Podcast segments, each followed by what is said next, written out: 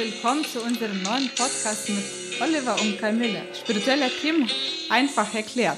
Heute geht es zum Thema im Flow sein. Mhm. Man mhm. hört oft den äh, Begriff im Flow, im Flow sein.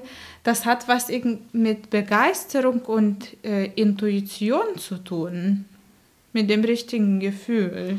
Ja, ähm, kannst du eine Flow-Erfahrung schildern, um es mal konkret zu machen? Hattest du schon mal die Erfahrung, im Flow zu sein?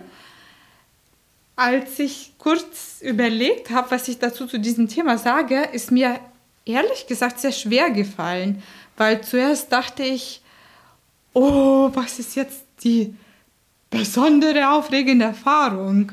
Und dann ähm, eine Situation aus dem Leben zu nehmen, ist, finde ich, sehr schwierig. Und ich habe auch einmal mein, ein, meine Freunde gefragt und die ja, fanden ja. es auch voll schwierig zu ja erinnern und meinen, oh, ich weiß doch gar nicht, oh, ich wüsste gar nicht, was ich dazu sage, oh, oh, oh. Ja, das ist ja das Tricky also sozusagen am Flow, dass man ihn gar nicht so bewusst wahrnimmt, wenn man ihn wahrnimmt, ne? weil man dann eigentlich loslässt in dem Moment. Ne? Aber ich glaube, du hattest da mal so eine Erfahrung, wo du das auch richtig wahrnehmen konntest, ne? dass das so war? Das mhm. war vor zwei, drei Jahren in Thailand, in Chiang Mai im Norden. Äh, da waren wir mit einem Cousin da und sind extra zu einer Elefantenfarm gefahren, Aha, ja. wo den Elefanten sehr gut ging. Die mhm. waren so im Freien ja. und waren, äh, die, äh, es geht denen sehr, sehr gut. Und da hatten wir zwei oder drei Coaches, Aha. die zuerst gezeigt haben, wie man damit umgeht. Wir mhm. waren dann auch im Freien auf dem Feld, das war ein sehr großes Feld. Ja. Und wie man die füttert. Und am Anfang da steht so ein Elefant vor dir und man fühlt sich irgendwie voll unsicher, unsicher und äh, ja. oh, oh, Gott, oh Gott. Und dann nach zehn Minuten ähm, wird man, nach einer Weile Stunde wird man lockerer und glücklicher, man gewöhnt sich daran, man hat nicht so viel Angst, man hat Respekt, man äh, geht schön um und dann hatten wir so ein Badesession. Das war sehr, sehr cool. Eine Badesession? Mit Elefanten?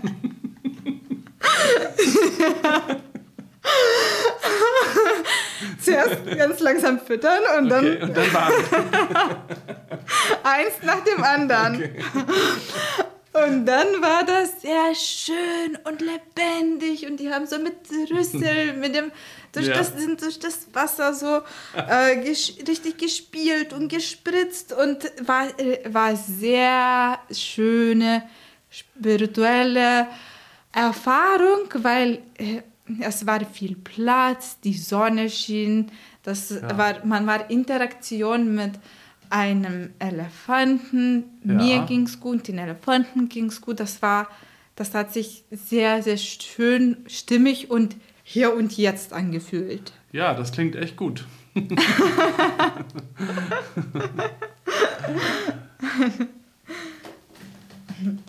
und wie würdest du den Flow beschreiben? Ja, du hast eben im Grunde schon ein bisschen eben gesagt, es hat viel mit dem Hier und Jetzt zu tun, würde ich sagen. Und da ist auch die Brücke zum Spirituellen ich würde sagen, das Hier und Jetzt erstmal so angeschaut, äh, ist ja immer so eine ganz zentrale ähm, Sache für, in der Spiritualität, im spirituellen Sein. Wie man ja so schön sagt, das Wort Sein hat immer dann so einen philosophischen Beigeschmack und ähm, man, viel, man macht das eigentlich viel konkreter, wenn man sagt, einfach im Hier und Jetzt sein, sozusagen wird es konkreter. Eigentlich kann man auch sagen, einfach nur sein, weil das das Hier und Jetzt impliziert, aber Hier und Jetzt bringt es auf den Punkt. Also, wenn man im Hier und Jetzt ist, ist man nicht in der Vergangenheit, weil die ist schon längst vorbei. Und man ist auch nicht in der Zukunft, weil die ist noch gar nicht da. Mhm. Das heißt, die Vergangenheit ist vorbei, die Zukunft ist noch gar nicht da, weshalb man spirituell gesehen sagt, man sollte sich auch nicht übermäßig mit der Vergangenheit oder mit der Zukunft befassen. Natürlich schon reflektieren, was war, wie ist man zu dem geworden, der man ist, seine Geschichte kennen, natürlich auch konstruktiv überlegen, was ist vielleicht zu tun am nächsten Tag, in der nächsten Zeit aber im Grunde gar nicht so viel in Vergangenheit und Zukunft zu sein, sondern hauptsächlich im Hier und Jetzt. Und wenn man dann die Brücke zum Begriff Flow jetzt schlägt oder im Flow sein, dann könnte man sagen, das ist das Hier und Jetzt in Bewegung. Ist. Und das Bewegen und Action gehören immer dazu, zu einem Flow. Ja, bei einer bestimmten Art von Flow schon. Also wenn man jetzt nicht einfach nur meditiert, was man auch als Flow bezeichnen könnte, sondern in Aktion ist, dann ist man da auch voll drin in einer Aktivität und dann muss man hundertprozentig dabei sein und äh, manchmal ist es ja auch so, wenn man zum Beispiel mit, mit Skiern jetzt einen, einen Abhang runterfährt, also Ski fährt sehr schnell oder mit 220 auf der Autobahn vielleicht, äh, was ja hier in Deutschland erlaubt ist, äh, fährt, äh, da wo es erlaubt ist, also sehr schnell Auto fährt oder solche Dinge tut, ist es ja auch lebenswichtig, dass man voll drin ist, weil man ja auch sehr konzentriert sein muss. Und ähm, wohingegen, wenn man jetzt zum Beispiel im Wartezimmer eines Arztes sitzt und da ein oder zwei Stunden wartet, dann äh, ist es schwieriger im Flow zu sein, äh, weil man vielleicht äh, sich sorgt, was passiert oder gelangweilt ist oder die Situation unschön findet. Spirituell gesehen gibt es eigentlich keinen Unterschied. Also man könnte sowohl in einer sehr aufregenden, einen erfüllenden Tätigkeit, Aktivität voll im Flow sein und auch im Wartezimmer des Arztes. Eigentlich ist kein Unterschied. Aber den meisten fällt es halt leichter, wenn sie etwas tun, was sie mögen, was ihnen spannend ist, was ihnen gefällt, dann im Flow zu sein. Da vergisst man die Zeit, sagt man ja auch gerne. Ne? Mhm. Deswegen ist dann der Zeitfaktor nicht mehr so wichtig. Wohingegen, wenn ich im Wartezimmer sitze, kommt mir eine halbe Stunde wie zwei Stunden vor. Ne? Ja. Mhm. Und das hat, was hat das damit im Flow zu sein mit Spiritualität zu tun, genau? Mhm. Ja, man könnte jetzt noch sagen, wenn, wenn, äh, wenn man im Flow ist äh, und da spirituell im Flow ist sozusagen, mhm. dann könnte man sagen, das ist ein, ein Geschehen, auf dem ein Segen liegt. Äh, wir haben ja auch einen eigenen Podcast zu dem Thema Segen gemacht. Äh, ja, die Frage, was ist eigentlich ein Segen? Man könnte sagen, was vom Universum unterstützt wird. Äh, und ähm, ich habe auch mal versucht zusammenzufassen, welche Merkmale das eigentlich sind, an denen man erkennen kann, dass man spirituell im Flow ist oder dass ein Segen auf etwas liegt. Und gibt es die? ja. ja, das kann man sagen. Ich habe mal versucht, ein paar zusammenzustellen äh, und ähm, sozusagen wie, also das ist ja interessant, die Frage, wie ist ein, wie kann man beschreiben, dass ein Geschehen universell passt, dass es vom Großen und Ganzen unterstützt wird, dass ein Segen äh, auf ihm liegt. Ja. Mhm. Das hatte ich auch schon einmal so eine Erfahrung, als ich in der Schule, das war ungefähr vor zehn Jahren, ja. habe ich an ein, einem Wettbewerb teilgenommen und habe dann da debattiert und einen Abend davor bei der Vorbereitung lief alles schief und es war alles schlecht und ich war nicht genug konzentriert und das hat was gefehlt. Und nächsten Morgen war der Wettbewerb schon. Also es war ein Debattierwettbewerb? Richtig. Also wo man sozusagen gute Gründe haben musste und gegen andere dann im, in einem Rededuell angetreten ist? Oder? Genau. Mhm, und dann okay. sollte man Aha. klare Argumente setzen. Das, die Hauptsache ist, dass man nicht zu emotional wird oder nicht laut, dass man den anderen gegenseitig respektiert und zuhört, angeht, starke Argumente hat. Ja. Und Aha meine Lehrerin meinte noch damals, nee, es ist alles schlecht, du hast fast gar nichts gelernt und ich die ganze Nacht habe ich noch alles wiederholt und probiert. Ja. Und am nächsten Tag war da ein ganz anders alles, als ich mir gedacht habe. Also ich konnte mich konzentrieren, ich war klar.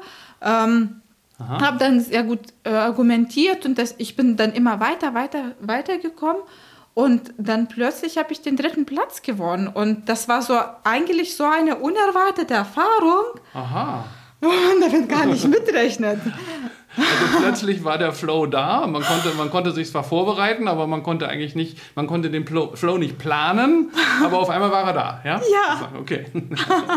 aber trotzdem warst du auch inhaltlich gut vorbereitet. Du hattest auch gute Argumente und ja, das ist natürlich auch wichtig, ne? Äh, um mal nochmal wieder in diese Beschreibung des Flows zu gehen. Wenn man einfach überhaupt nichts äh, macht, fühlt man sich vielleicht auch glücklich, aber vielleicht passiert dann nicht so viel. Aber wenn man einen Flow in Action hat, muss man natürlich auch vorbereitet sein, wenn man sehr schnell Auto fährt fährt, muss man das auch können. Wenn man mit den Skiern eine schwarze Abfahrt herunterfährt, muss man das können, sonst fliegt man auf die Schnauze. Und in diesem Fall hast du ja einen coolen dritten Platz belegt, weil du auch inhaltlich äh, die Sachen drauf hattest. Aber gleichzeitig der Flow da war, der, ich glaube, du sagtest am Abend vorher noch nicht da war. Da war er noch nicht da ah, und dann okay, ja. war es unerwartet und dann war das plötzlich und spontan und hier und jetzt und das war in der äh, im Vergleich zu den Elefanten war das schon mal anders. Weil Ja. in, mit Elefanten, dann hat sich das so entwickelt, so schön wie eine äh, Lotusblüte. So. Und Ja. dann mit dem Debattieren, das war so, okay, ich gebe mein Bestes und dann auf einmal, boah, plötzlich Überraschung. Ja, und dann verstehe. Mhm. ganz verschiedene Erfahrungen. Also. Ja, cool. Ähm, also man kann sagen, um nochmal auf diese Merkmale zurückzukommen, wir können ja mal versuchen, das jetzt ein bisschen zu kartografieren, also zu beschreiben. Äh, Flow ist immer auf das Hier und Jetzt bezogen, erstens. Hier und Jetzt, das hatten wir schon.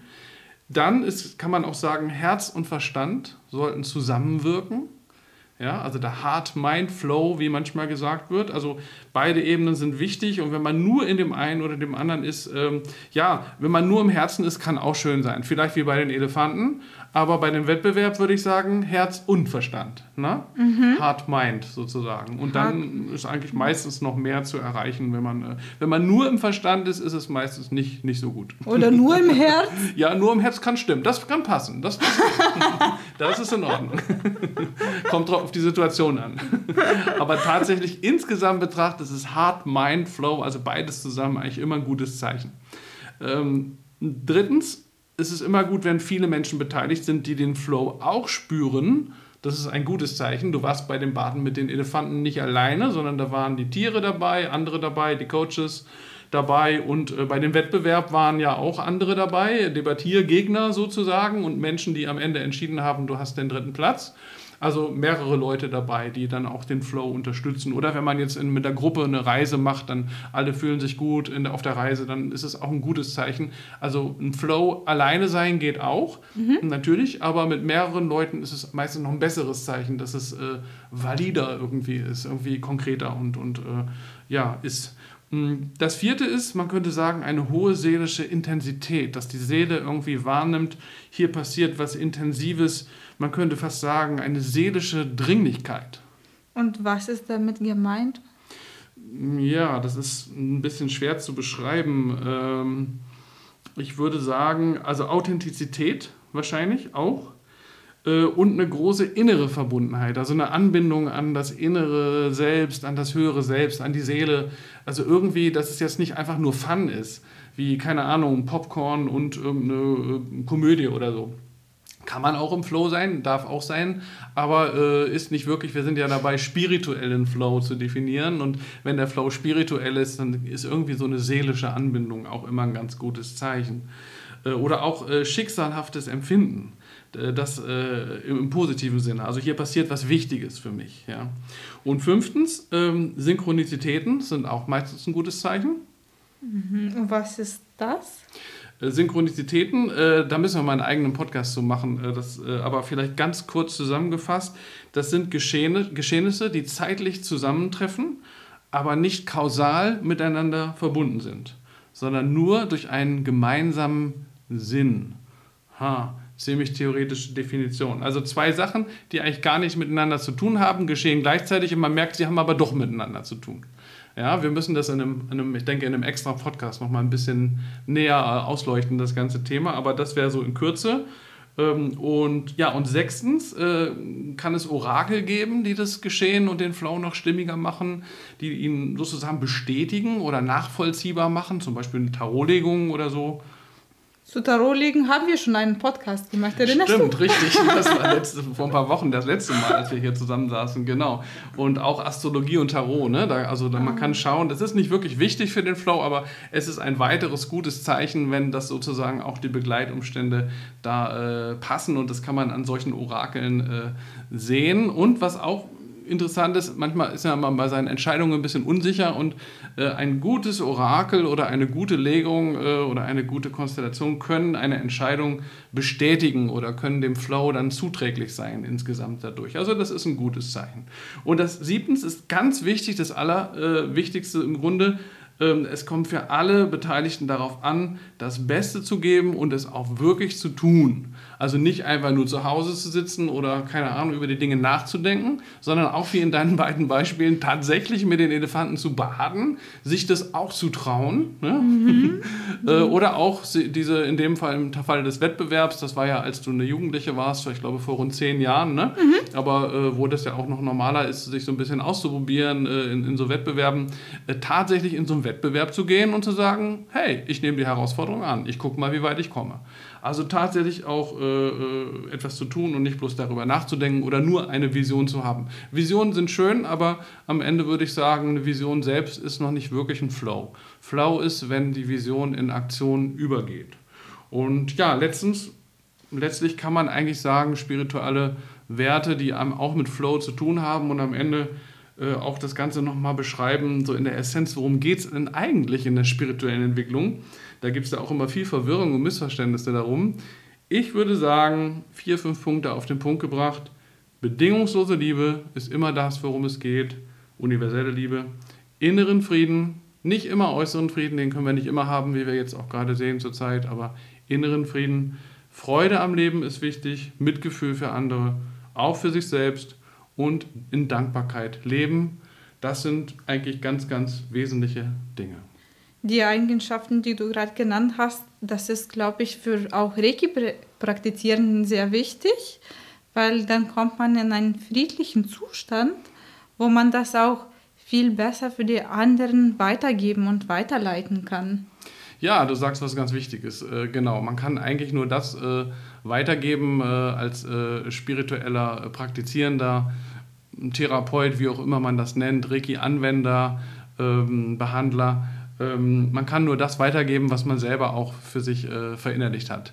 Man ist natürlich beim Reiki geben auch ein Kanal, so die Energie geht auch so durch, aber gerade im Gespräch oder im Miteinander mit den Menschen äh, ist es wichtig, dass man selber das hat, damit man es auch weitergeben kann. Und es ist eine weitere wichtige Motivation natürlich auch, sich um den äh, Flow sozusagen zu reißen, sich darum zu bemühen, zu versuchen, in den Flow zu kommen, äh, um im Flow zu sein.